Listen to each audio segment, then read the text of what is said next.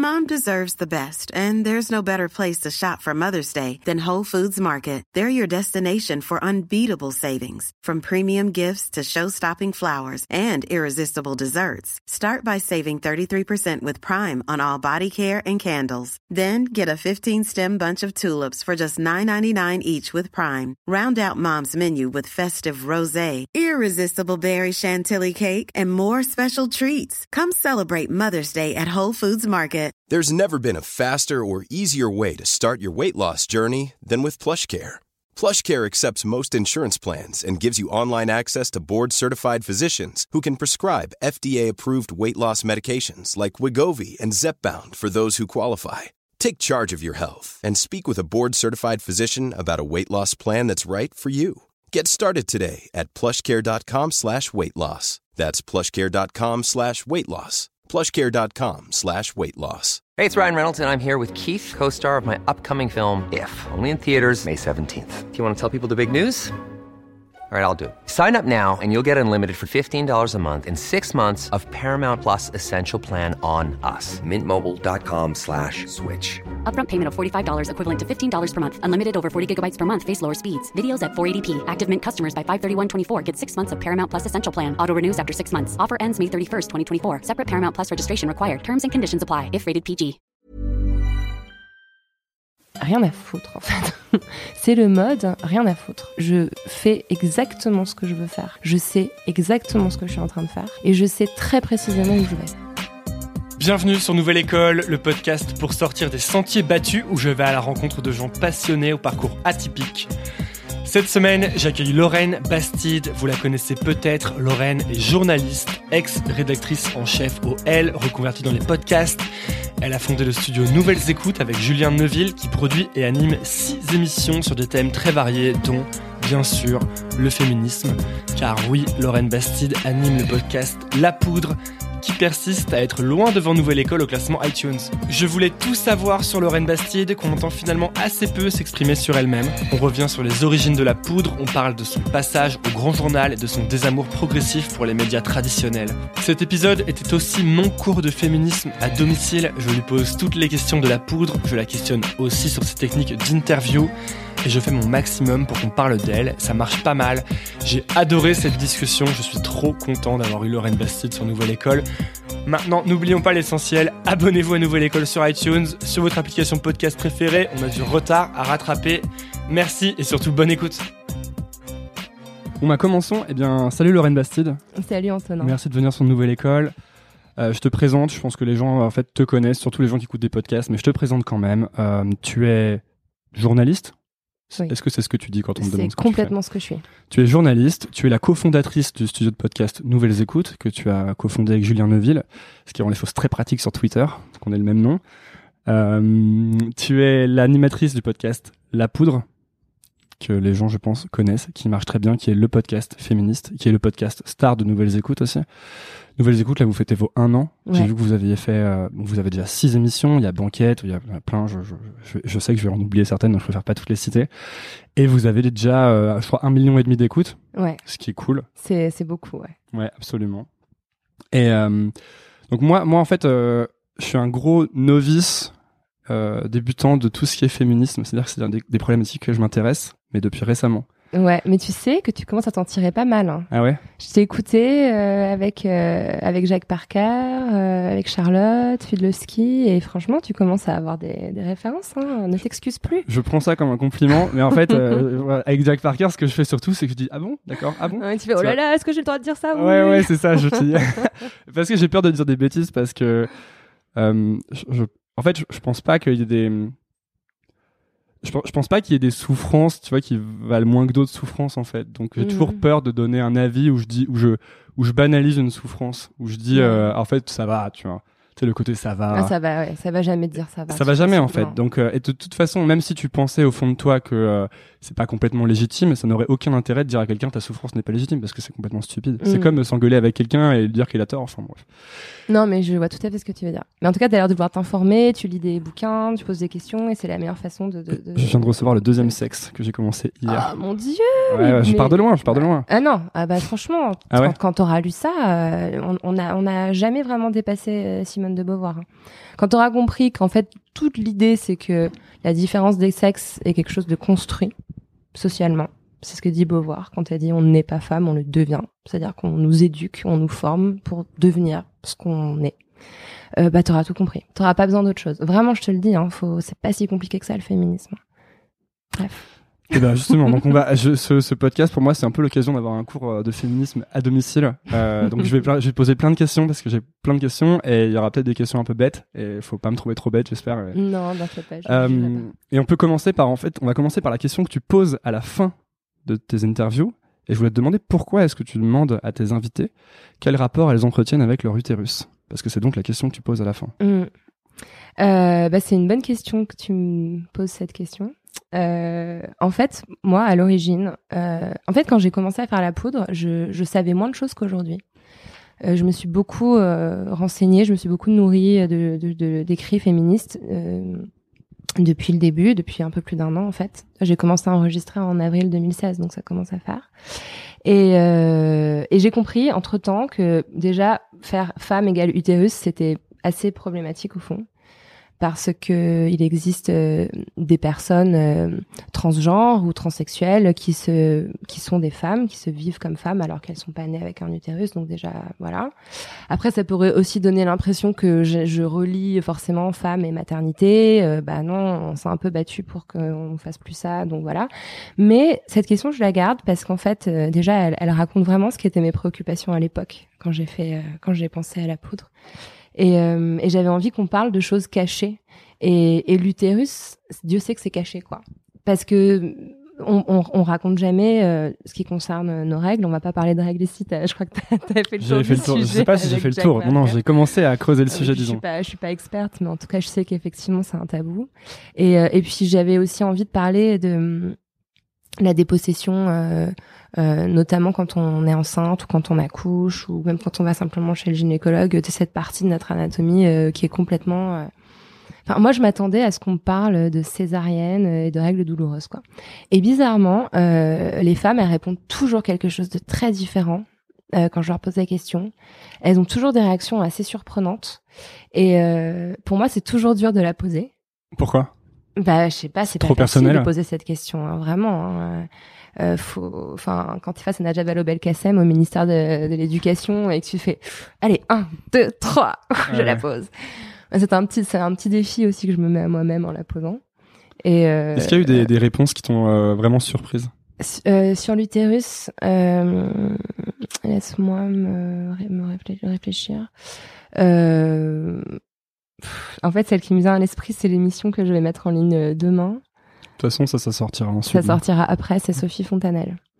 Euh, mais euh, j'ai pas envie de faire de spoiler, faut écouter l'interview. Mais j'ai fait ah ouais d'accord. Bon bah petit teaser pour. euh, tu dis que c'est une question qui euh, incarnait pas mal les préoccupations que tu avais au moment où tu as commencé à, à, à penser à la poudre. Pourquoi en fait Donc quelles étaient ces préoccupations et pourquoi tu as voulu lancer la poudre? Euh, la préoccupation première de la poudre, c'est qu'on entende parler des femmes. C'est aussi simple que ça. Euh, j'avais vraiment, en fait, j'ai- découvert à travers le collectif Prenons la Une. À l'époque, j'en faisais pas partie. Je- je- je- J'observais, je, lisais ce qu'elles faisaient et je les trouvais tellement justes dans leur analyse. En fait, voilà, j'ai découvert à travers elles que quand on met bout à bout le temps de parole des femmes dans les médias, euh, surtout audiovisuels, on arrive à à peu près 20, entre 20 et 24% de temps de parole.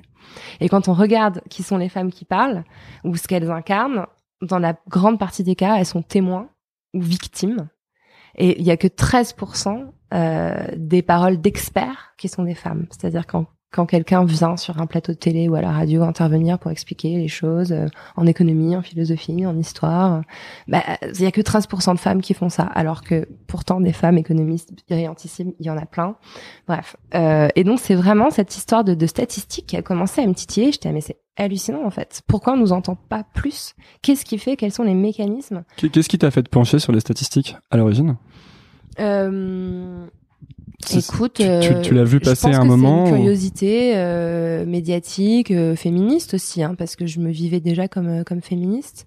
Et euh, après, euh, moi à l'époque, je travaillais à la télévision, Donc en journal? Au Grand Journal, euh, et euh, et je pense que jusqu'à maintenant, je savais que le sexisme existait, mais je l'avais, je pense, peu expérimenté parce que j'étais dans un magazine féminin où j'avais euh, que des chefs femmes, que des collègues femmes principalement, donc euh, c'était pas quelque chose au fond que j'expérimentais euh, au quotidien. Et là, à la télé, j'ai fait ah ouais, c'est-à-dire que c'était tout le temps en fait, du, du matin au soir, chaque interaction était marquée du saut du sexisme. Ça veut dire, ça veut dire quoi?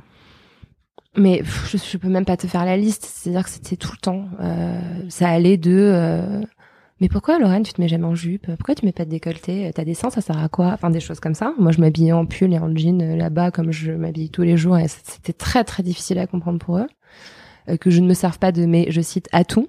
Mais jamais non, mes atouts en fait, ils sont dans mon cerveau. A priori, si vous m'avez embauché, c'est pour que je dise des choses intéressantes, pas pour que je monte mes seins.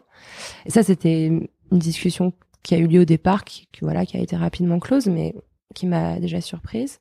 Donc tes, tes, tes chefs, mes producteurs, tes producteurs, sont venus te dire, Lorraine, tu pourrais être euh, plus euh, entre guillemets féminine, comme on dit du coup. Voilà. Le, ça, c'est le concept. Euh. Tout à fait. Bravo pour les guillemets, tu vois, tu comprends vite. Pardon, je vais pas faire la. J'ai lu Virginie Despentes. je vais pas faire la professeure. Non, mais oui, exactement. et puis voilà, il y avait un, sexisme hallucinant contre Maïtena Birabin. Euh, la nana, elle arrive, elle a 50 ans, elle a 30 ans d'expérience, elle fait les plus grosses audiences de la télévision, elle est reconnue comme une super bonne intervieweuse, elle a eu François Hollande en interview, enfin c'est une meuf qui, qui, qui, pèse quoi. Elle arrive, elle a même pas commencé, elle a même pas dit un mot qu'on lui tombe dessus comme elle est comme quoi elle est incompétente, agressive. Tous les jours, il y avait son procès dans les journaux. Alors évidemment, ça l'a rendue, je pense, euh, fatiguée, nerveuse, agressive et que ça l'a pas aidé à faire bien son émission. Mais ce procès en incompétence, est-ce qu'on l'aurait fait à, je sais pas moi, Michel Drucker? Je sais pas si c'est un bon exemple. Le, fameux procès a priori de, de, de la femme et de ses prétendus défauts de femme. Euh, d'agressivité, de voilà, choses comme si elle est là, c'est qu'elle a forcément dû quelque chose qu'on avait un peu fait à Ségolène Royal euh, en 2007, non? Ça, moi, je m'en étais pas du tout rendu compte hein, à l'époque, j'avais j'avais 15 ans, mais avec le recul, quand je repense à ces débats, je me souviens que j'entendais ce, en fait, ce que j'entendais le plus sur Ségolène Royal à l'époque, c'était euh, qu'elle qu'elle savait pas euh, garder son calme, qu'elle était hystérique, euh, ce genre de choses. toujours des femmes, hein. on, les, on les traite de. Pardon, je bois un peu. Non, non, vas-y, vas-y. Mm. Ouais, non, mais c'est sûr, les femmes, de toute façon, on n'a jamais bon, en fait. Soit on est trop effacé, soit on est trop agressif. Enfin, c'est jamais le. On met jamais le curseur au bon endroit, quoi. Hmm. Aux yeux de la société, du moins. Et euh, non, voilà, c'était sexisme permanent à tous les étages. Moi, on me demandait de faire des choses légères et pop alors qu'a priori euh, j'avais envie de parler de choses peut-être un peu sérieuses et militantes, mais ça c'était pas du tout du tout envisageable. Euh, je voyais les invités, femmes, être systématiquement interrompues. Euh, Plus interrompues que les hommes. Ah ouais, vraiment. Mais c'est quand tu commences à regarder. Hmm. Je, vais te, je vais te livrer une métaphore qui m'est venue à l'esprit. Je crois que j'avais bu deux trois verres de vin et c'était il y a deux soirs. Tu sais quand tu regardes euh, les chewing-gums qui sont collés sur le trottoir. Quand tu te mets à voir qu'il y en a un quelque part, tu regardes le trottoir, t'es là, mais merde, il y en a, il y en a 12 000, quoi. Hmm. Alors que quand tu marches sur le trottoir au quotidien, tu fais pas du tout attention à tous ces chewing-gums collés. Bah, repérer les mécanismes sexistes dans la société, c'est un peu pareil. C'est d'un seul coup, tu te mets à voir un, puis deux, puis trois, et tu te rends compte que que tout ton environnement en permanence est maculé de ces de ces tâches, de ces de ces mécanismes d'oppression des femmes. Donc euh, si tu me lances sur tous les mécanismes sexistes qu'il y avait à la télévision, je crois que je te fais l'émission. Non non non, je suis pas pas tous, mais je me souviens en lisant des, euh, des soit des interviews de toi ou des choses sur toi que j'avais lu des choses. Euh, par exemple, à un moment tu dis j'ai dû attendre, je crois, de lancer le podcast pour pouvoir écrire féministe dans ma bio Twitter. Ouais. Pourquoi tu pouvais pas écrire féministe dans ta bio Twitter? Parce que je bossais pour des gros médias, pour des gros, gros groupes. Mais est-ce que ces médias maintenant se targuent pas d'être féministes, justement? Mmh, Je pense pas que Vincent Bolloré se targue d'être féministe. Hein. Je sais pas, je me suis peut-être loupé une, interview, mais mmh. j'ai pas l'impression que c'est quelque chose qui passe vraiment. Et, euh, et euh, non, et puis quand je bossais pour elle, pour la Gardère, euh, ça aurait été compliqué aussi, en fait. Hein. Tu peux pas. Tu peux pas dire quand t'es elle que t'es féministe? Mmh, en fait, c'est c'est c'est c'est mon sujet de mémoire, si tu veux, dans master, le, magazine Elle et le féminisme. Dans ton master sur l'étude des genres. Ouais, je fais un master en études. Bravo d'ailleurs. Merci. T'es diplômée. Euh, bah, j'ai eu mon master 1. Ouais. Je suis trop fière. M2.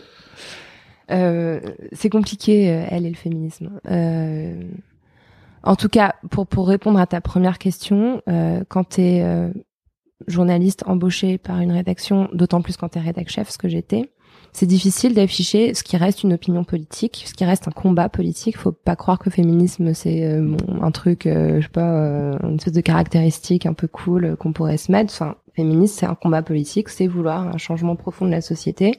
Tu peux pas mettre féministe, tout comme tu peux pas mettre, euh, je pense, socialiste euh, dans ta bio Twitter. Je pense peux- que c'est pas possible. Ok. Donc féministe et, même, et par exemple, tu pourrais mettre que t'es vegan ou euh, pro-avortement? Pour moi, c'est un peu pareil. Pour moi, c'est un peu des combats politiques aussi. D'accord. J'ai l'impression. Mais alors, quand t'es rentré au, au grand journal, je me souviens avoir lu quelque part que tu, il y a une scène où t'es euh, dans un, t'es en Grèce et il est 2 heures du matin et tu te dis, euh, qu'est-ce que j'ai fait, pourquoi j'ai choisi ça? Parce que peut-être qu'il y avait le stress d'être tous les jours à la télé ensuite pendant un an. Mais du coup, quand on, tu me parles de l'environnement sexiste et de, des, des- finalement des inconvénients de ce travail, est-ce que c'était pas un peu dans le contrat? Est-ce que tu te disais pas, ça va être comme ça, mais peut-être que ça va bien se passer quand même? Hmm. Je sais pas ce que je me disais. Euh, je pense que je. Enfin, je sais pas, c'était pas une connerie d'y aller. J'étais clairement pas faite pour ça, ça c'est sûr. Mais Vraiment, la télé, j'ai ray- j'ai rayé dans la liste trucs possibles à faire. La télé, je l'ai enlevée. C'était dans ta bucket list ou pas? Est-ce que genre euh, petite, tu te disais j'aimerais bien faire de la télé? Non, non, non. Moi, petite, je voulais écrire euh, au magazine Elle. J'avais pas d'autres projets. Plutôt bien réussi pour le Ouais, c'était assez. euh, J'ai fait un truc bien linéaire.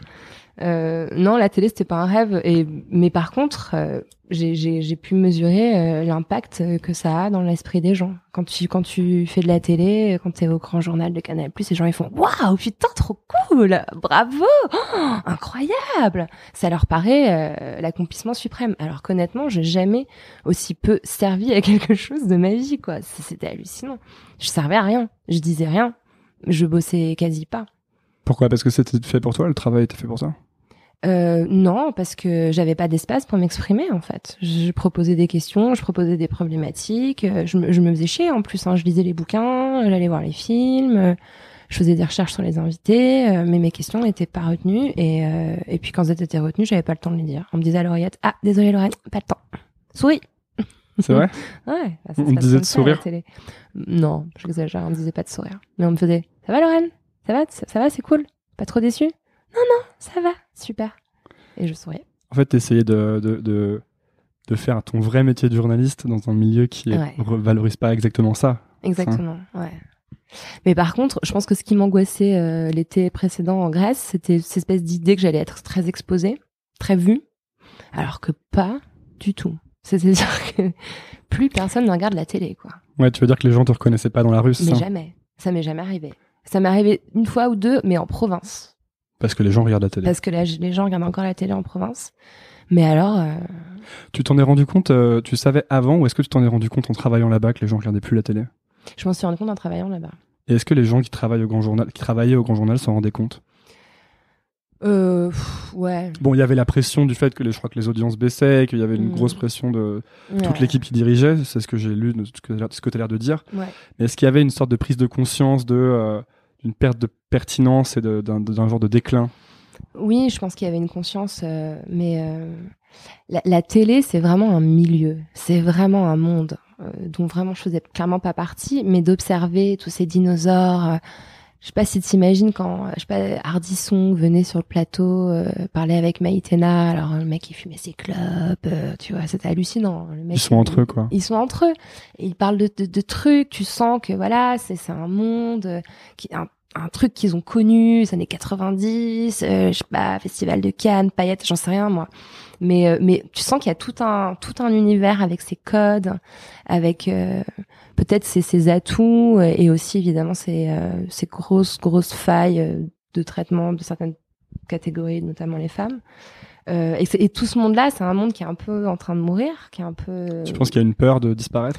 Je sais pas. Je pense qu'ils réalisent pas. Je pense qu'ils Bah, c'est- sont. c'est un euh, peu ce que j'allais dire. perchés dans leur. Parce euh, que j'ai vu, pour reparler d'Ardisson, j'ai vu Ardisson euh, donc, dans une nouvelle interview assez spéciale de Squeezie, le youtubeur, Ouais. où Ardisson lui dit en fait, il y a la même déconnexion qu'il y aurait entre un grand-père un peu ou un oncle un peu vieux et euh, le jeune de la famille, euh, Mm. où en fait ils se parlent mais ils se comprennent Ouais, pas. Donc. Ardisson le vanne, alors que l'autre fait genre 12 fois plus de vues que lui. Ouais.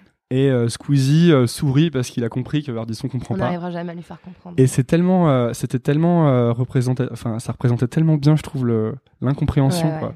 Donc Ouais. peut-être qu'il y a une vraie incompréhension et même non, pas. mais complètement, complètement. Je me, je me revois assister à des réunions complètement lunaires où ils cherchaient désespérément comment faire revenir les, les téléspectateurs et moi j'étais là genre mais ils vont pas revenir, c'est fini, ils, ils sont sur leur téléphone là.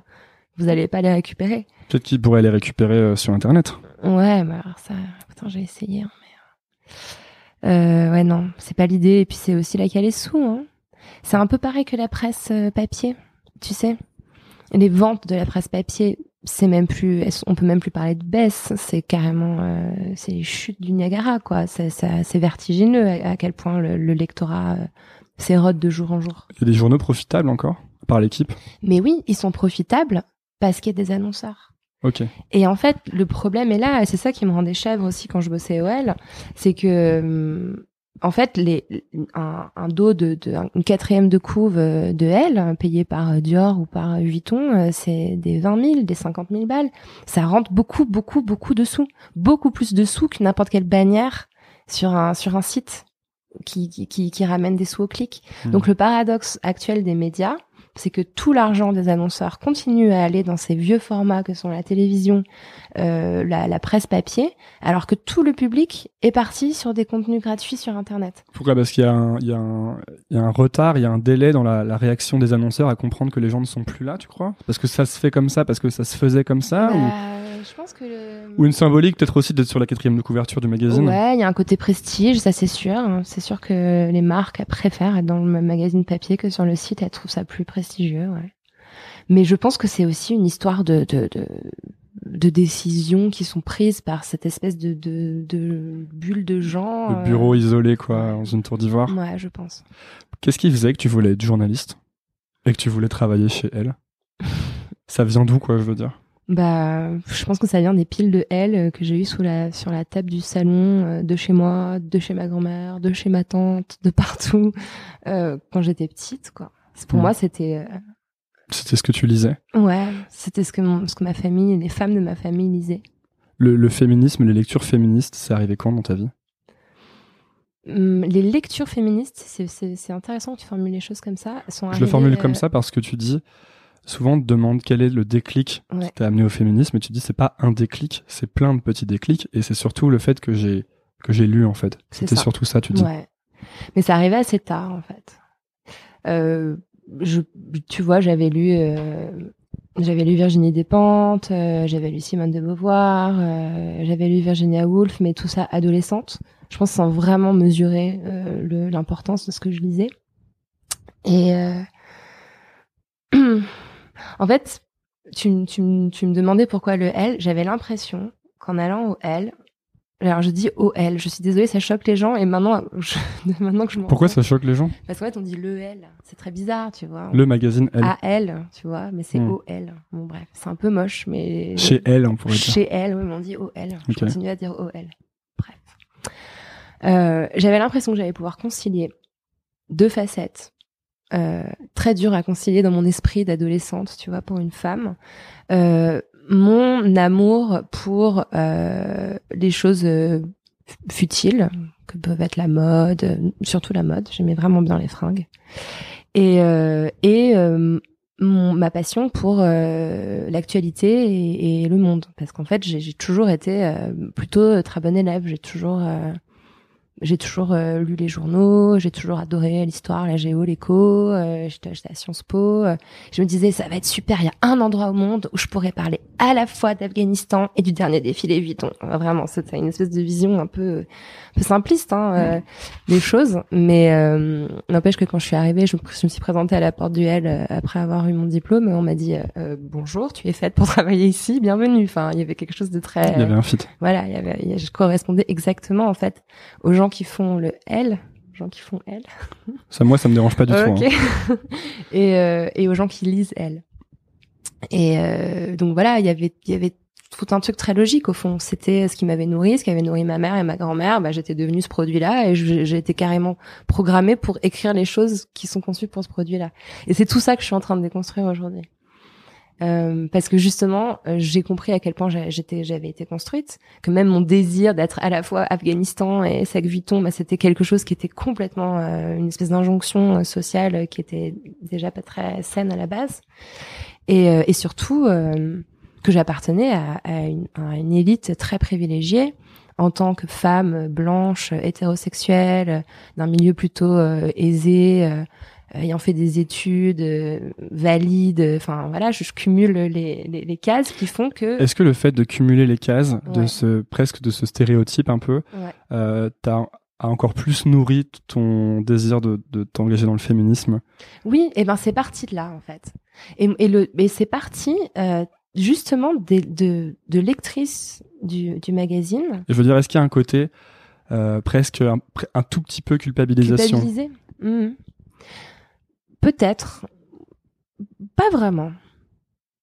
Euh, moi, je culpabilise euh, quand je vois. Euh, enfin, j'ai une espèce de culpabilité de bobo, de merde quand je vois les migrants sur les radeaux. Je me dis putain, c'est pas possible. Moi, mon souci, c'est de savoir si j'aurai le temps de passer récupérer, je sais pas quel produit frais, rue des Martyrs, me chercher mon, mes enfants à l'école. Enfin, ah, tu vois. Ça, c'est l'histoire de la vie. Hein. Non, mais voilà, moi, cette culpabilité là, qui est qui est pas très, comment dire, productive, je la mmh. ressens.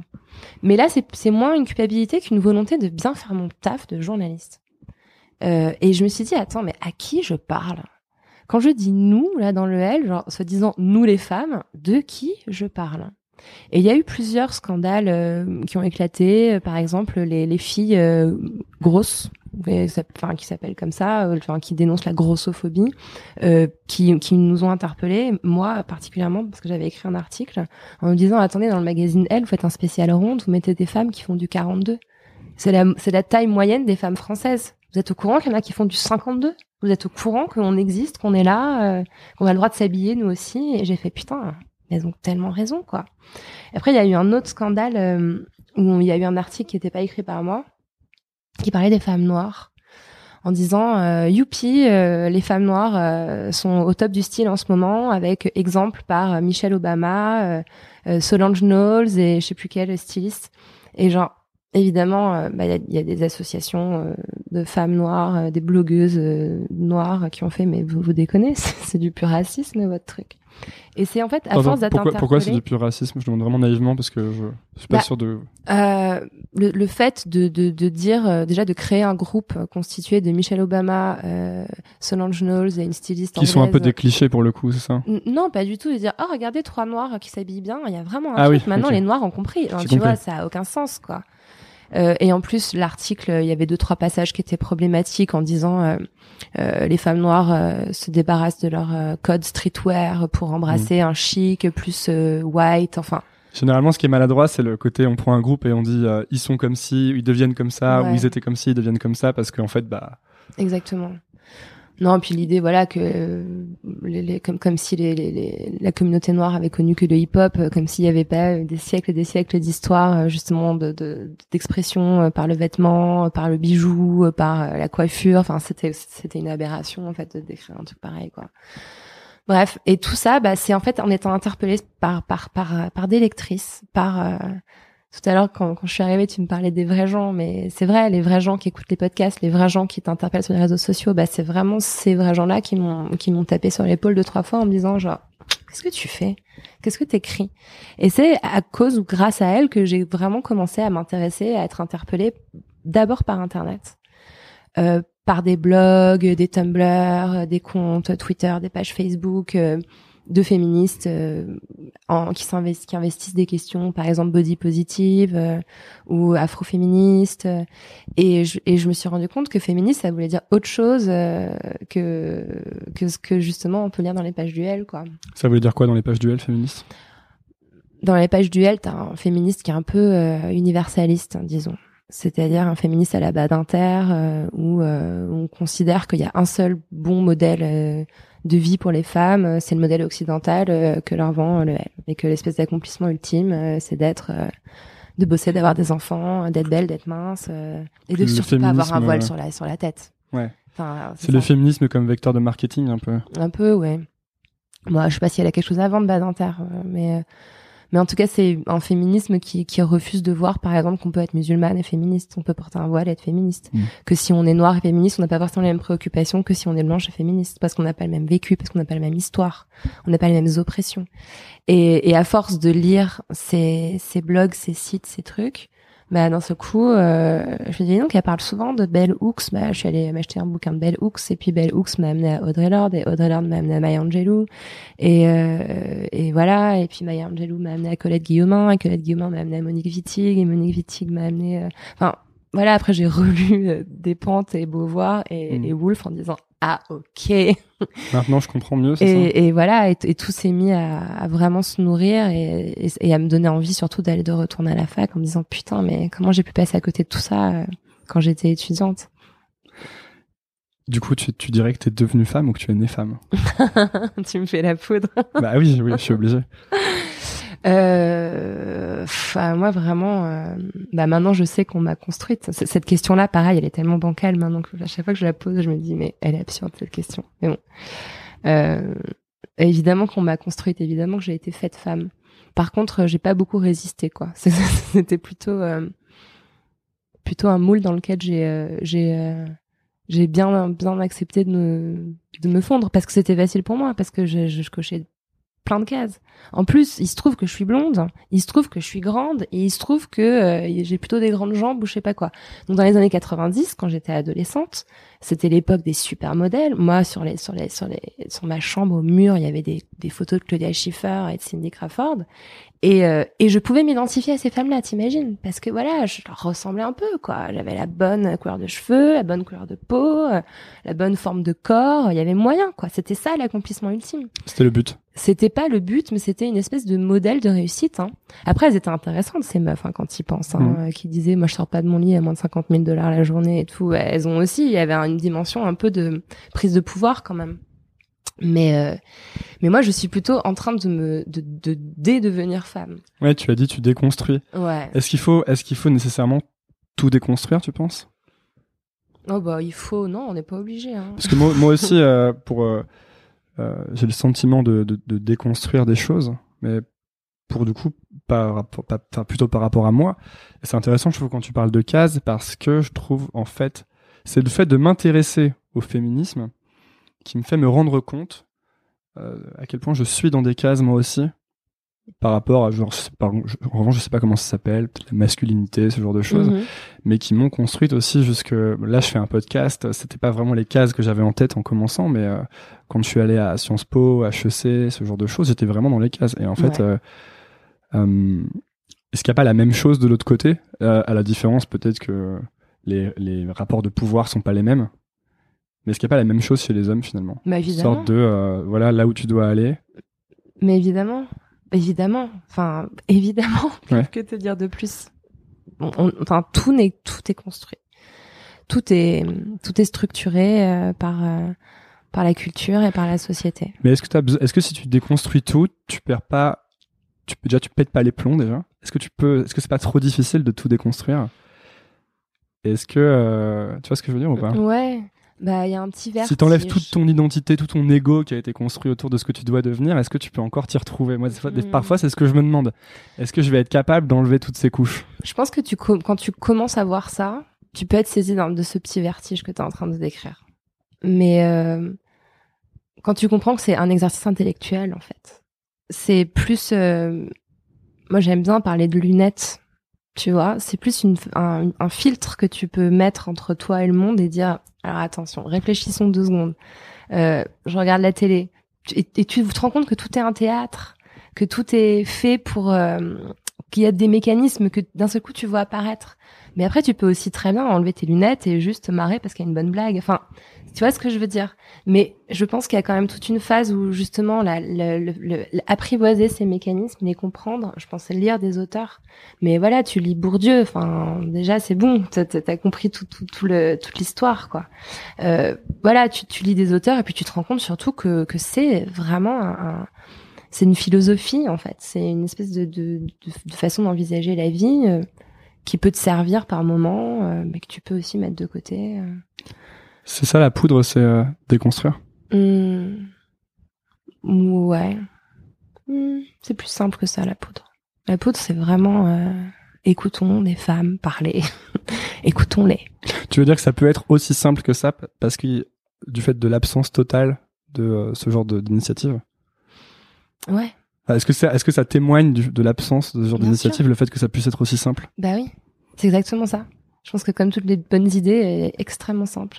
C'est, euh, enfin, tu vois, je t'ai parlé de, de la place des femmes dans les médias, mais j'aurais pu te demander euh, combien il y a de pourcentage de rues de Paris qui sont nommées après une femme.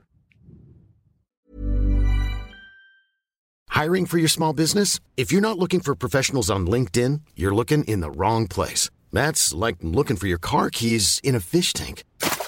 LinkedIn helps you hire professionals you can't find anywhere else, even those who aren't actively searching for a new job but might be open to the perfect role. In a given month, over 70% of LinkedIn users don't even visit other leading job sites. So start looking in the right place. With LinkedIn, you can hire professionals like a professional. Post your free job on linkedin.com/people slash people today. Hey, it's Paige DeSorbo from Giggly Squad. High quality fashion without the price tag. Say hello to Quince. I'm snagging high-end essentials like cozy cashmere sweaters, sleek leather jackets, fine jewelry, and so much more. With Quince being 50 to 80% less than similar brands. And they partner with factories that prioritize safe, ethical, and responsible manufacturing. I love that. Luxury quality within reach. Go to quince.com slash style to get free shipping and 365 day returns on your next order. Quince.com slash style. Pas beaucoup, à mon avis. 2 2%. D'accord. Euh, voilà combien il y a de palmes d'or euh, remportées par une femme. Mais alors ça, t'en parles avec ta première invitée. Avec Rebecca. Et je Zellweger, trouvais que sa réponse n'était pas idiote. Euh, elle dit, euh, en fait, c'est plus, je crois que la question, c'est plus combien il y a de femmes qui produisent ou réalisent des films. Ouais. Parce qu'ensuite, elle dit la, la Palme d'Or est attribuée au film que l'équipe trouve le meilleur. Et en fait, si t'as pas de femmes dans qui présentent des films, t'as pas de Palme d'Or femme. Donc c'est plus un problème de, de... Oui. Enfin bon. Oui. Quand, quand non mais, Non, mais oui. j'ai trouvé que sa réponse était Elle- intéressante elle- elle dans l'interview. Elle nuance parce qu'elle connaît bien le milieu, qu'elle le vit de l'intérieur et que c'est qu'elle a raison de, de, de le dire. N'empêche que voilà sur euh, sur euh, je sais pas combien euh, 60 ans de festival de Cannes, même 70, je sais pas, il y a eu une Palme d'Or de femmes. On peut quand même se poser la question quoi. À un moment vrai. donné, il y a un souci. Euh, voilà, enfin, ça marche dans tout, euh, la littérature, euh, tu prends n'importe quel milieu, la science, l'économie, on est toujours sous-représenté. Et, euh, et je trouve que des récits d'hommes, on en a beaucoup. Des hommes qui nous racontent euh, leur enfance, d'où ils viennent, leurs souffrances, leur bonheur, leurs espoirs, leurs luttes, leurs machins. On a tout. Enfin, on a plein de bibliothèques, quoi. On a non mais sérieusement, vrai. on a on a on a tout euh, tout Balzac, euh, tout Truffaut. Enfin, j'en sais rien. Des hommes qui parlent, on en a plein. Des femmes qui parlent, qui racontent vraiment depuis le début d'où elles viennent, ce qu'elles foutent là, euh, où elles vont. Bah, on, on en a jamais. Et et je sais pas, par exemple, quand on écoute euh, Latifa et Benziaten, euh, euh, qui est, enfin, je sais pas euh, si tu l'as écouté. Si, d'ailleurs, tu m'as dit dans le mail que c'est tu le- l'avais écouté. J'ai trouvé que moi, c'est, je crois que c'est l'épisode qui m'a le plus touché, mais parce que c'est, elle parle de quelque chose qui est tellement difficile. Mais j'ai trouvé qu'il y avait, euh, en fait, pour moi, c'est le- presque le moment le, le plus beau que j'ai entendu dans la poudre, parce que ce qui est vraiment fort, c'est que elle est tellement triste, et en même temps, tu sens qu'elle pardonne vraiment. Mm. Et j'ai trouvé que c'était waouh, quoi. Pour rappeler rapidement, euh, son, fils a été assassiné par Mohamed Merah, et il était militaire. Et elle te raconte, euh, bah, évidemment très émue, la vie de son fils et la mort de son fils. Et elle te dit, euh, Mohamed Merah, je crois que toi tu lui demandes plus ou moins si elle lui en veut ou quelque chose comme ça. Et elle te dit, bah non, je pardonne parce que je vois qu'il sourit sur la vidéo, enfin je vois qu'il sourit, mais je sais qu'il souffre. Et je me suis dit, waouh, quoi. Je crois que c'est vraiment ce moment-là, j'ai écouté, et je me suis dit, ok, ça c'était vraiment euh, très très fort, quoi, Mhm. comme moment. Ouais, je suis euh, fière de cette, de cette interview. Vraiment. Enfin, je trouve que j'ai fait de mon table de journaliste là. Justement, je voulais te parler de ça. J'allais t'en parler plus tard, mais parlons-en maintenant. Euh, on parlait peut-être d'un truc avant, mais c'est pas grave, oublions. Euh, Est-ce que pendant cette, euh, cette interview, tu sais que tu dois, tu sais que tu dois lui parler de la mort de son fils à un moment, mais tu sais que c'est aussi difficile comme question. Est-ce que tu hésites à la poser, ou est-ce que tu es sûr que tu vas la poser et comment tu et comment tu gères une fois que la personne devient très émotive et se met à pleurer Co- Comment tu te sens à ce moment-là Parce que moi, ça m'intéresse parce que du coup, il y a- parfois, j'ai envie de poser des questions comme ça qui sont très très dures. Parfois j'ose et puis parfois j'ose pas. Je me dis c'est trop, je peux pas. Tu sais, il y a un côté un peu comme dans transfert où tu te dis Mm. Euh, c'est, trop intime, tu sais. Mm. Bah non, non, je savais que j'allais y aller. hein. Euh, en général, euh, mes questions, je les, je les écris, je les pose. Enfin, je sais, je sais pas. Je, suis- je suis ultra préparée en fait pour toutes mes interviews. J'y vais vraiment euh, dans un espèce d'état d'esprit euh, toujours hyper particulier. euh. je je m'imbibe complètement de mon invité pendant au moins les, les deux jours qui précèdent. Et euh, tu vois, le matin, j'y vais directement. Je, je veux pas faire un truc avant. Je, suis d'ailleurs. C'est le matin que ça se passe, tes interviews? Ouais, souvent le matin. ouais. En général vers 11h ou midi. Et, euh, et j'y vais euh, vraiment avec une sorte de d'idée en tête euh, assez précise de ce que va être l'interview. Après, évidemment que je suis toujours surprise, et mais euh, mais je, je mes questions, je les pose quoi. Elles sont écrites toujours, D'accord. très écrites. Donc tu t'en tiens au script? je rebondis. Hein. Je, suis pas. C'est hyper important de rebondir et de se laisser aussi porter par ton invité. Et puis parfois, elle anticipe. euh, Enfin bon, tu connais ça par cœur. Mais euh, mais je, me je m'aide avec les mots que j'ai écrits et, et je m'aide aussi en étant précise. En fait, c'est ça aussi que j'aime bien. C'est euh, ju- justement bien préparé pour dire les choses très précisément. Et quand tu fais ça, la personne qui est en face de toi, elle est en confiance parce qu'elle fait OK. Pas Elle a fait ses devoirs. bullshit, Voilà. Euh, ok, elle dit pas, il n'y a pas d'approximation, euh, il y a de la nuance. euh. donc ce, ce genre de, de, de précision, ça te permet d'avoir euh, un discours qui est beaucoup plus, euh, je pense, relâché, parce que la personne en fait, ça fait bon, ok. Pas besoin de me mettre en mode défensive. euh. Tu leur dis un truc avant l'interview pour, tu sais un peu. Tout à l'heure, je t'ai dit, il y a pas de Ouais. questions pièges, y a pas. Tu, Mhm. tu prépares. Tu fais quel... Comment tu fais pour mettre les gens à l'aise? Euh... Ou est-ce qu'ils sont à l'aise parce qu'ils connaissent la poudre et ils arrivent euh, Non, non, non, c'est seulement d'être le cas. hein. Plutôt, plutôt un peu stressé. Non, en général, euh, j'essaye de pas trop parler, en fait. Tu commences quoi? Ouais. Je leur donne deux, trois instructions, euh, type euh, pas cogner la table avec les pieds, voilà. Et Toi, t'es stressé quand tu fais une interview? Un petit peu, ça dépend, ça dépend qui. Il y en a qui m'impressionnent énormément. Par exemple Euh, Léonore Amiano, euh, j'étais mais euh, euh, dans tous mes états.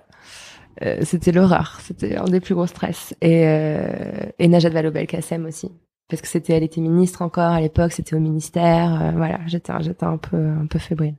Est-ce que parfois, t'as... c'est quoi ton état d'esprit après une interview? T'as as souvent l'impression d'avoir réussi ou souvent l'impression d'avoir raté ou comment ça se passe? Hmm. Bah, c'est toujours incroyable. Il y a vraiment, euh, enfin, je sais pas, cet exercice vraiment tout con de s'asseoir avec une femme euh, pendant une heure pour lui faire parler d'elle, euh, c'est un truc. ça m'est jamais arrivé de faire oh putain, c'était de la merde. Jamais, jamais, jamais. Et, surtout, c'est assez dingue de constater leur leur réaction à elle quand je dis bon bah ok c'est fini, qu'on coupe. Là, il y a un truc qui se passe où, comme si elles se réveillaient et euh, elles font oh là là, j'ai dit beaucoup de choses. euh, Enfin, Ouais, Moi aussi, les gens me disent ça. Ouais, ouais, Ils me disent ouais. j'ai trop parlé, j'ai beaucoup mais parlé. t'es un très bon intervieweur. Ah, Vraiment. merci, c'est gentil. Non, non, mais sérieusement, j'adore, j'a- j'adore ton podcast, j'adore ton travail. et Meilleur compliment. tu, euh, Ceux qui écoutent là. euh, non. mais c'est vrai, c'est vrai. T'es très, très, très bon. hein.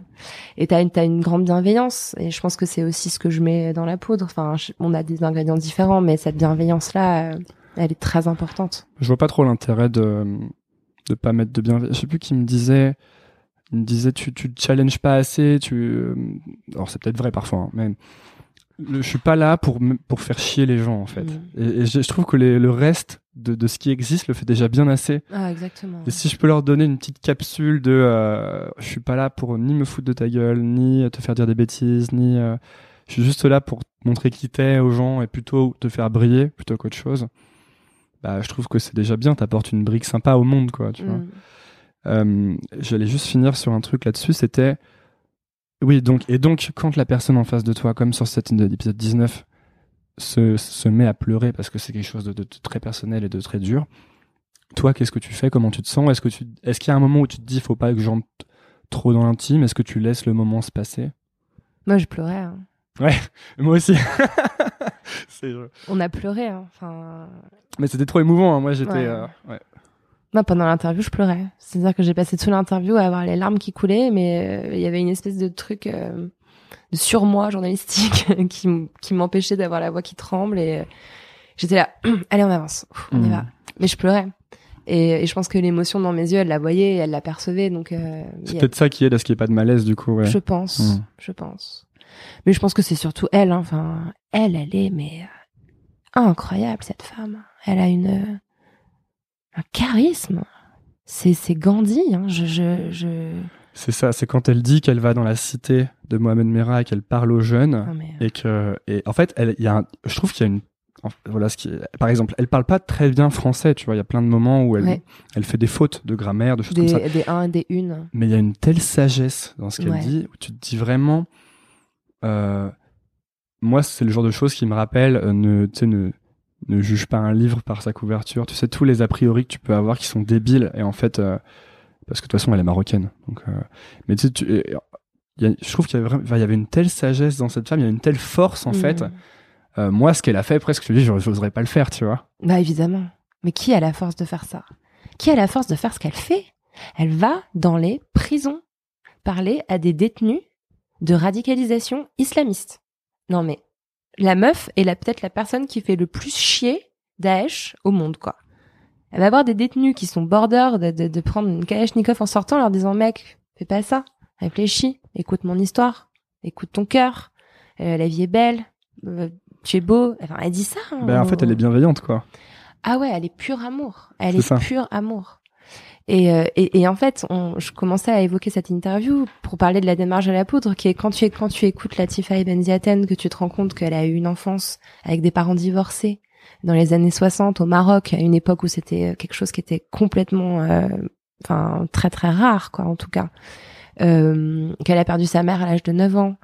Euh, Enfin, tu, tu, tu comprends d'où elle vient. Tu te dis, ok, la meuf, elle a quand même derrière elle aussi un vécu, des trucs qui l'ont construite très très tôt comme une putain de warrior quoi.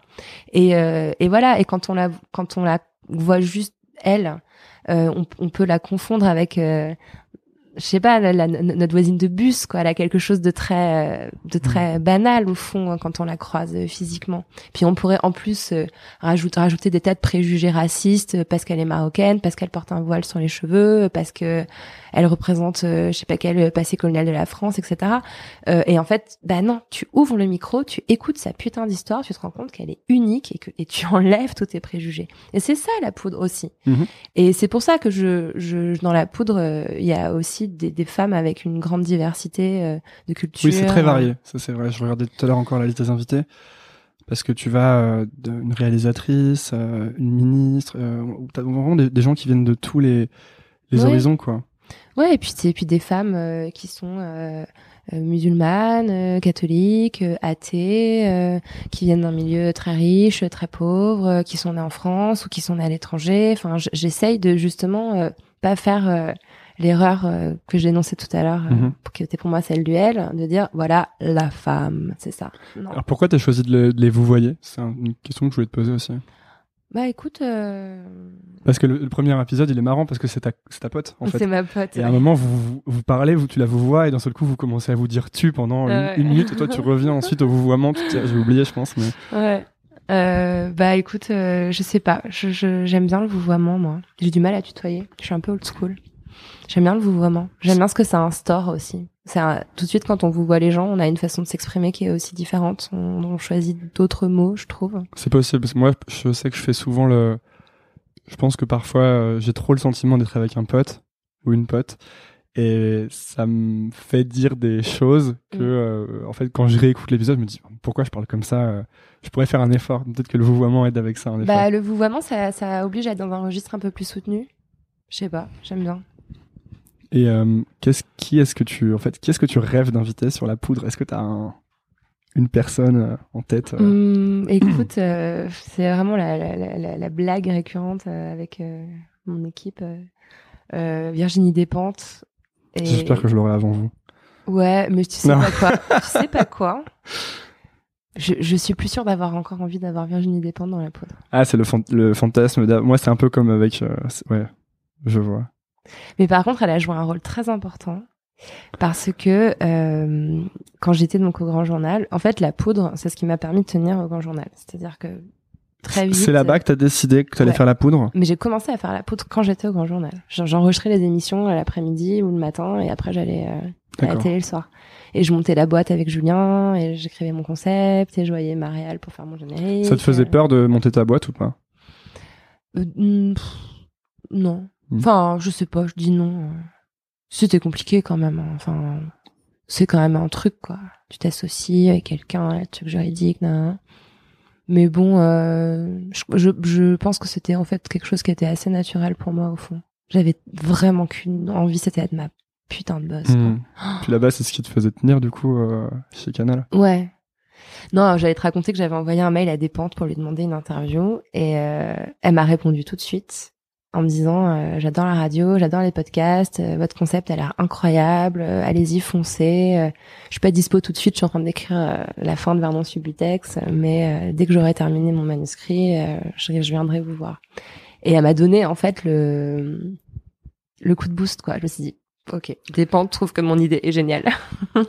C'est marrant, mais je trouve qu'il y a un en genre de karma comme ça. Quand je dis ça aux gens, ils me regardent toujours avec des grands yeux, mais euh, les, toutes les fois où j'ai voulu arrêter une nouvelle école, où je me suis dit euh, c'est trop difficile, ça sert à rien, tout le monde s'en fout. Et bien à chaque fois que j'ai fait ça, ce qui arrivait quand même trois ou quatre fois, il y a toujours un truc qui s'est passé. Genre je reçois euh, la réponse d'un gars que je voulais trop interviewer, Ah ouais, qui me dit ouais, pas de problème, tu vois. C'est fou quoi, vraiment. Je où je croise quelqu'un dans la rue, une fille que j'avais pas vue depuis cinq ans, on était à l'IEP de Grenoble ensemble, qui me dit euh, ouais, nouvelle école c'est trop bien, etc. Je fais comment tu peux connaître ça? Mais tu vas pas arrêter. Par contre, Ah non, non. arrête d'en faire un par semaine, c'est beaucoup trop tard. Ah non, non, non, je, je continue. Non, mais là, je suis très, très bien là. Parce que c'est énorme. Moi, j'en fais un tous les 15 jours. euh, j'ai à peine le temps de respirer. Ouais, mais je sais pas, j'aime bien cette. euh, En fait, le, mon problème, c'est que dès que je fais. Dès que je f- laisse de la place dans mon emploi du temps, j'ai l'impression que je fais pas assez de trucs. Alors, faut que je trouve une sorte d'équilibre. Mm. Parce que. euh, je disais ça récemment dans un épisode, mais euh, j'en fais- j'en mets toujours trop pour le temps que j'ai disponible.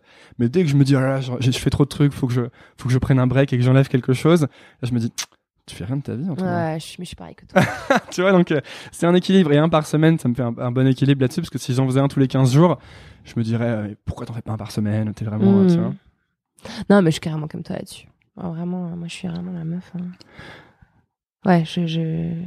En arrêtant d'être euh, salarié, euh, je me suis dit ok donc je vais créer une boîte, lancer un podcast, reprendre mes études parce qu'au cas où je m'emmerde. et euh, je me suis dit un peu pareil que toi, une espèce de peur du vide euh, qui est un peu. Mais ouais, je sais pas pourquoi on, remplit comme ça. Pour les gens qui, qui écoutent, parce qu'on a, on a dit une heure, il reste 10 minutes. Pour les gens qui écoutent euh, cet épisode, qui sont comme moi, qui sont des noobs du féminisme, qui s'intéressent à ça, qu'est-ce que euh, qu'est-ce qu'il faudrait qu'ils lisent en fait? Puisque t'as dit que c'était surtout des lectures. Euh, bah, c'est bien de lire des pentes et Beauvoir comme toi. C'est un bon départ. Mm. Et je sais pas, il y a plein, y a plein, plein, plein d'auteurs à lire. Moi, j'ai adoré lire Charlotte Perkins Gilman, le, La séquestrée, The Yellow Wallpaper en anglais. Mais euh, je recommande aux gens d'aller sur le site de la Poudrelie. Attention, moment Mhm. C'est vrai que vous avez un. Alors, tu, vous, vous avez un club et tu dis que tu n'aimes pas le mot club. Pourquoi tu n'aimes pas le mot club? Bah, je sais pas, ça fait fermer, ça Hmm. fait. Non, j'imagine des, des canapés chez Starfield, des mecs qui fument le cigare, moi, avec le mot club, mais j'ai pas. Il y avait un côté, genre, euh, il faut, il faut avoir une carte pour rentrer. Genre que non, c'est tout l'inverse, c'est genre, euh, plus il y en aura, plus, enfin, mieux ce sera, quoi. Comment t'as vécu le- les événements récents de MeToo, de J'adore comme tu me fais toutes tes questions en accéléré. Non, non, non, je te fais pas en accéléré. Je me rends juste compte qu'il y a, il y a un bloc qui, euh, qui Non, va passer à l'as. si tu veux, si tu veux, enfin, je peux rester une hein, enfin. Euh, non, mais alors MeToo, euh... bah oui, non, mais attends, incroyable. Ok, on a affaire à un moment historique. C'est Gene- Geneviève Fraisse, tiens d'ailleurs, qui, qui lire, très bonne idée, Geneviève Fraisse. Euh, Geneviève Fraisse qui dit que dans sa vie, c'est une dame qui doit avoir 60 ans, euh, elle dit euh, voilà, moi j'ai vécu trois moments très importants pour les droits des femmes euh, le droit à l'avortement, la parité en politique et MeToo. Euh, parce que là, ce qui est en train de se produire, c'est deux choses. C'est que il y a une prise de parole sur un dans un endroit qui était particulièrement silencié, c'est-à-dire que la parole des femmes sur le viol euh, ou sur l'agression sexuelle ou le harcèlement était euh, par définition euh, zéro. Alors, je sais pas si tu connais les chiffres, je pense que c'est bien de les rappeler. Une femme violée sur 100 porte plainte seulement. Non, sur 10, pardon. Une femme sur 10 porte plainte et une plainte sur 10 aboutit à une peine. Donc en gros, un violeur sur 100 finalement sera puni pour son acte. Donc cette prise de parole, elle est. Donc en fait, euh, le viol est presque un crime euh, où tu as beaucoup de chances de t'en tirer, quoi. Exactement. Exactement, tout à fait. Bah d'ailleurs, le viol se, se- a souvent lieu dans la famille. Hein. C'est souvent euh, Ouais, ça j'ai lu. ouais. le père, euh, le mari. euh, et une grosse partie des viols sont, sont des viols euh, entre, enfin, sur le, de- du conjoint sur la conjointe aussi. bah, bien sûr, le, viol- le viol conjugal. Qu'on a, qu'on a tendance à, quand on s'intéresse pas à la question, à même pas prendre en considération. Mais parce que pendant, pendant très très longtemps, ça n'existait pas. C'est-à-dire que pendant Ouais, parce très que la femme longtemps, avait un devoir sur de- le plan légal, euh, le, le, le mari avait le droit de sauter sur sa euh, femme quand il le voulait. Il avait le droit. Donc euh, oui, c'est très important ce qui se passe sur le plan historique. Et puis je trouve qu'il y a aussi une espèce de prise de conscience euh, qu'on est euh, qu'on est beaucoup. Euh, c'est Françoise Héritier qui, qui, qui est morte aujourd'hui euh, qui dit ça que tant qu'on aura en fait les femmes sont en train de prendre conscience euh, qu'elles sont qu'elles sont multitudes et que leur voix tout ensemble bah, porte euh, vachement plus plus fort quoi. Donc voilà, donc voilà ce que je pense du MeToo. Euh, après, très concrètement, le fait que le féminisme là soit devenu une espèce de discussion globale, générale, et que n'importe quelle personne euh, euh, commence à exprimer un avis sur ces questions et euh, Genre moi? non, ça- Non, arrête de plaisante. dénigrer, c'est vachement bien. Tu as lu des pentes, tu as interviewé des, des femmes dans ton émission. Au début, j'avais un peu peur. Je C'était pour blaguer. interviewe que des mecs. Ouais, Julien Neuville m'a dit euh, quand t'as interviewé- invité autodisciple euh, Lorraine à Tanguay. ouais. Euh, je l'ai pas écouté d'ailleurs. Je l'ai boycotté. non, mais voilà, il y a cette espèce de côté, ouais, tout le monde parle, tout le monde donne son avis. euh, J'entends trop de conneries, j'ai les oreilles qui saignent, j'ai les yeux qui saignent. Euh, je me fais prendre à partie par tout le monde. euh, il faut que je donne un- une espèce d'analyse prémâchée en deux minutes. C'est hyper difficile. J'ai j'ai presque hâte que ce soit à nouveau un sujet dont tout le monde se tape pour continuer à travailler euh, tranquillement. euh. Je pense que c'est une, euh, une hype euh, du moment et que ça va redes- redescendre? Non, non, mais euh, ce qu'on voit dans les médias, c'est que quand il y a un sujet qui touche aux femmes, en général, on a très très hâte que la séquence médiatique euh, s'achève. C'est- très très drôle, hein, d'ailleurs. hein, euh, C'est genre, euh, bon, bah voilà, on a assez parlé du, du harcèlement, euh, si on parlait d'autre chose, c'est comme si on faisait ça avec le chômage. Bon, bah le chômage, c'est bon, hein, on a traité, on peut, on peut dire que c'est fait. Ah non, on n'a pas réglé le problème, en fait. Mm. Mais ça, c'est quelque chose qui va se faire hors de l'arène médiatique. C'est quelque chose qui va se faire en profondeur. Alors, je dis que j'en ai marre d'être alpaguée dans les dîners en ville, mais en même temps, c'est une part importante du boulot. Euh, parler. euh, Comment ça, elle pagaie dans les dîners en ville? Non, mais quand, Quand je tu vas dis, euh, dîner, tout, quel- le monde- tout le monde, voilà, tout le monde me dit, ah, alors toi, la féministe, gna gna. J'ai une question. Euh, T'avais peut-être pas fini là. Non, Non. ça y est. J'ai une question. Je suis obligé de prendre la feuille parce que je vais pas dire des bêtises. Euh, Nassira El Moadem sur ton podcast. Ouais. Un moment te dit qu'elle est féministe et Ouais. qu'elle ne théorise pas pour ne pas se construire en opposition. Elle te dit ça. Mhm. Est-ce que toi tu penses être construite en opposition? Et euh, qu'est-ce que tu penses de, ce- de cette phrase en fait? À qui aux hommes? Ouais. Euh, non. Non, non, non. Vraiment, je, je- j'ai beaucoup de tendresse pour les hommes. Vraiment. Euh, je, les, je, les, je les trouve tellement. euh, je les plains, quoi, en fait. Non, mais vraiment, tu vois, il y a cette espèce de truc euh, que tu, dont, dont tu parlais tout à l'heure. euh, évidemment que c'est aussi hyper balèze. Et puis. euh, Ouais, je pense qu'être un petit garçon, c'est pas évident, quoi. Quand on te dit qu'il faut à tout prix que tu ressembles à Superman euh, et qu'il se trouve peut-être éventuellement euh, que tu préfères t'intéresser euh, à euh, référence vintage euh, Princesse Sarah. Je viens de lire euh, En finir avec Eddie Bellegueule. Ouais, Pour le coup, lui, c'est pas facile. Hein. bah évidemment, c'est une très très bonne très bonne référence. Euh, donc voilà. Donc en opposition, euh, non. Après en opposition au patriarcat, euh, au sexisme, euh, oui. Hmm. Mais ce que dit Nassira El Moadem dans cet épisode, Nassira El Moadem, c'est la directrice du Bondi Blog, elle parle aussi du, du stigma très fort qui pèse sur les hommes euh, noirs ou arabes euh, des quartiers populaires, ou, et qui sont plus discriminés au fond que les femmes. Et ça, c'est très intéressant. C'est quelque chose aussi qu'on qu'on oublie. Tu vois. Est-ce qu'il y a un moment où euh, bah, le féminisme, est-ce qu'il a une fin? Tu vois? Est-ce qu'il y a un moment où on se dit c'est bon, le féminisme, ça a réussi? Non, je crois que ça. non, je crois pas que son. Enfin. On en est loin, quoi. on en est vraiment, vraiment Oui, loin. bah, c'était pas le... On en est vraiment loin, ouais. Je disais pas ça dans le genre parce que ça suffit, hein, mais vraiment pour... euh, Bah, quand on sera à une égalité de droit parfaite, quand on sera payé exactement de la même façon que les hommes, euh, quand on aura une maîtrise totale de nos corps, euh, euh, quand on sera plus violé et harcelé. euh, Tu dis que le cœur du problème, c'est euh, c'est le corps de la femme. mhm. Oui, évidemment, c'est la base de tout. C'est ce que dit Françoise Héritier aussi d'ailleurs. L'anthropologue euh, qui, est- décédée euh, aujourd'hui, elle, est partie de ça en fait. Elle est partie euh, de la, distinction masculin-féminin. euh, elle, elle s'est construite parce que un jour, euh, les hommes ont compris que bah, les femmes euh, faisaient les bébés euh, dans leur corps et que la seule façon de s'assurer que c'était bien leur bébé et que leur, leur progéniture précieuse n'allait pas leur échapper, bah, c'était d'avoir une emprise absolument totale sur ce corps. Hmm. Donc oui, tout part de ça. Comment les hommes ils peuvent faire du coup pour euh, pour lutter contre ça, pour être féministes en fait? Alors moi, je dis souvent aux hommes de se taire et d'écouter. Vraiment, c'est le meilleur service que vous puissiez rendre aux femmes. quoi. C'est tellement, tellement chiant. hein. Tu commences une phrase, il y a toujours un mec qui vient te soit reformuler ce que tu as dit, soit te couper la parole, soit euh, parler derrière trois fois plus de temps que ce que tu viens de dire toi. Et euh, vous savez pas en fait. Vous ne savez pas ce que c'est qu'être une femme. Vous ne pouvez pas savoir. C'est pas grave. On vous en veut pas.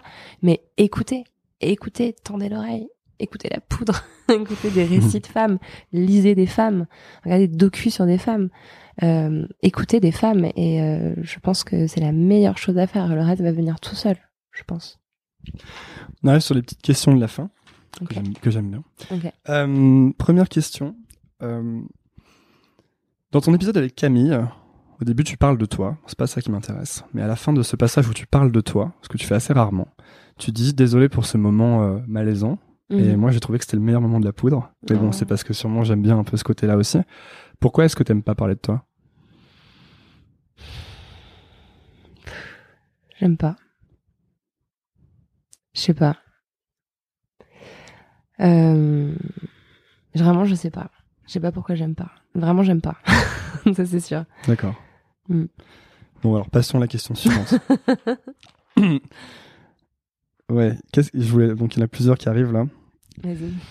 Qu'est-ce que qu'est-ce qu'on te reproche souvent que tu penses euh, ne pas être vrai? Waouh. Euh... Qu'est-ce qu'on me reproche et qui est pas vrai?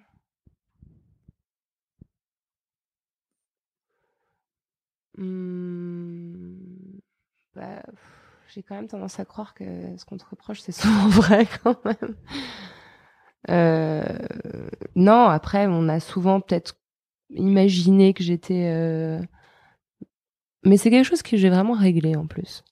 Peut-être qu'avant on pouvait croire euh, que j'étais présomptueuse ou euh, un peu euh, un peu sûre de moi ou un but de moi-même alors que c'était vraiment tout l'inverse. J'étais plutôt timide et mal dans ma peau. Et, et maintenant je suis plus ni timide ni mal dans ma peau et étrangement on n'a plus non plus l'impression que je me la pète. Donc donc là ça va en fait. Ce, ce genre de, de problématique je crois que ça se règle pas mal en vieillissant quand on arrive aux âges canoniques que j'atteins. Il y a une autre question, c'est est-ce que parfois, du coup en ce moment, t'as peur qu'on t'enferme ou que tu t'enfermes dans un nouveau cliché de ton rôle qui est, tu sais, euh, tous les gens qui essaient de sortir des cases finissent par être remis dans une case.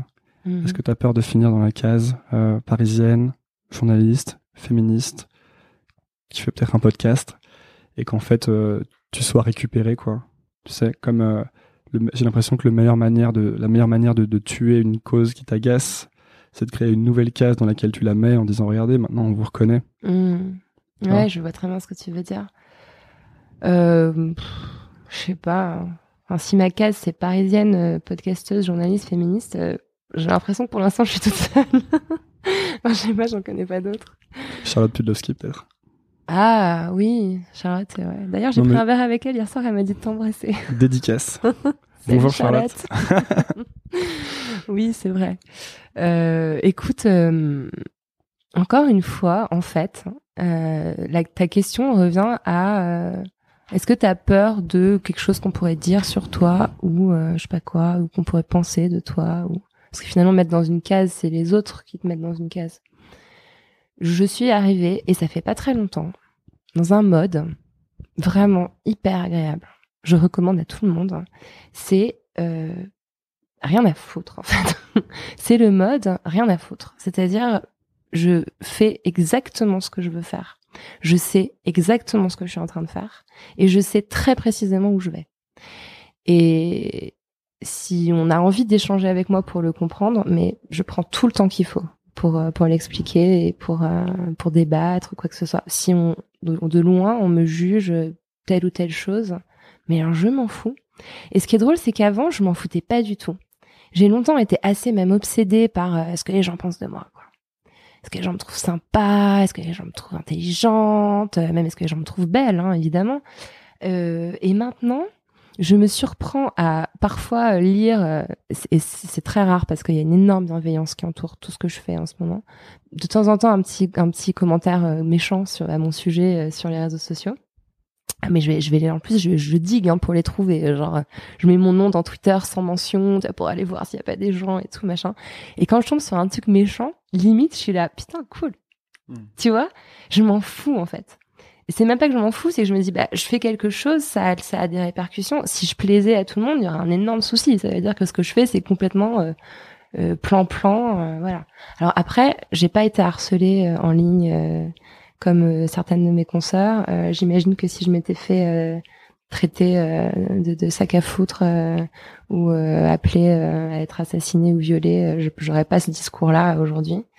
Mais en tout cas, vraiment, globalement, je me fous bien de savoir euh, ce qu'on pense de moi. Sans doute que c'est un état d'esprit qui se construit aussi. Ouais, bien sûr, ça m'a pris un temps fou. Attends, je, je, je suis une vétérane. Parlant de ça, justement, il y a une question que je pose souvent aux gens qui est, euh, pour toi, du coup, qu'est-ce que tu dirais à, à Lorraine à 25 ans qui va rentrer chez elle, en fait? C'est, T'avais 25 ans, je crois. Ouais, exactement, ouais. Je dis, change rien, ma grosse, quoi. Sérieux. Tu déchires, t'assures. Vraiment, hein. J'ai une immense bienveillance envers cette nana. Putain. Dernière question. Bah, quel est ton rapport avec ton utérus Je t'ai répondu tout à l'heure. Tu m'as donné le tien Ah non.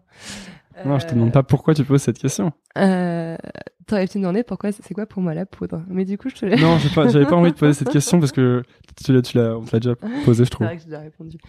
Mon rapport avec mon utérus, euh, écoute, euh, euh, je, je...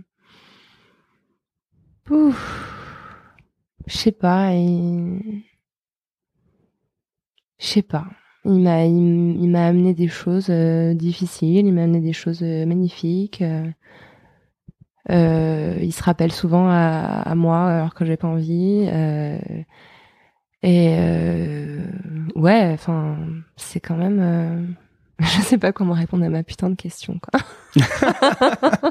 je sais pas du tout. Hmm.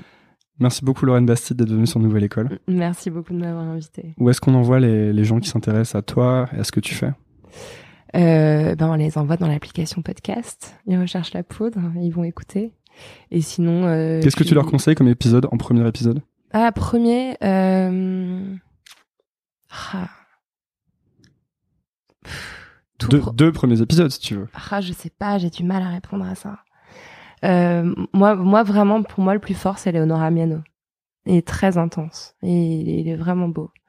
Et, euh, et j'aime bien aussi, euh, et j'aime bien la marche, mais il est à part. Ok. Eh ben, merci beaucoup. Merci à toi, Antonin. Merci d'avoir écouté. Si ça vous a plu, pensez à vous abonner sur iTunes ou Apple Podcast en cherchant Nouvelle École. C'est la première étape. Ensuite, vous pouvez encore plus m'aider en donnant une note au podcast, 5 étoiles de préférence. Ça se passe dans la section avis de iTunes ou de l'application podcast et ça aide beaucoup Nouvelle École. Vous êtes de plus en plus nombreux à suivre et ça me permet d'améliorer sans cesse le podcast. Merci à tous. Nouvelle école, c'est tout lundi sans faute à 17h. À la semaine prochaine. Planning for your next trip? Elevate your travel style with Quince. Quince has all the jet-setting essentials you'll want for your next getaway, like European linen, premium luggage options, buttery soft Italian leather bags, and so much more. And is all priced at 50 to 80% less than similar brands. Plus, Quince only works with factories that use safe and ethical manufacturing practices. Pack your bags with high-quality essentials you'll be wearing for vacations to come with Quince. Go to quince.com/pack for free shipping and 365-day returns. Planning for your next trip? Elevate your travel style with Quince. Quince has all the jet-setting essentials you'll want for your next getaway, like European linen, premium luggage options, buttery soft Italian leather bags, and so much more. And is all priced at 50 to 80% less than similar brands. Plus, Quince only works with factories that use safe and ethical manufacturing practices. Pack your bags with high-quality essentials you'll be wearing for vacations to come with Quince. Go to quince.com/pack for free shipping and 365-day returns.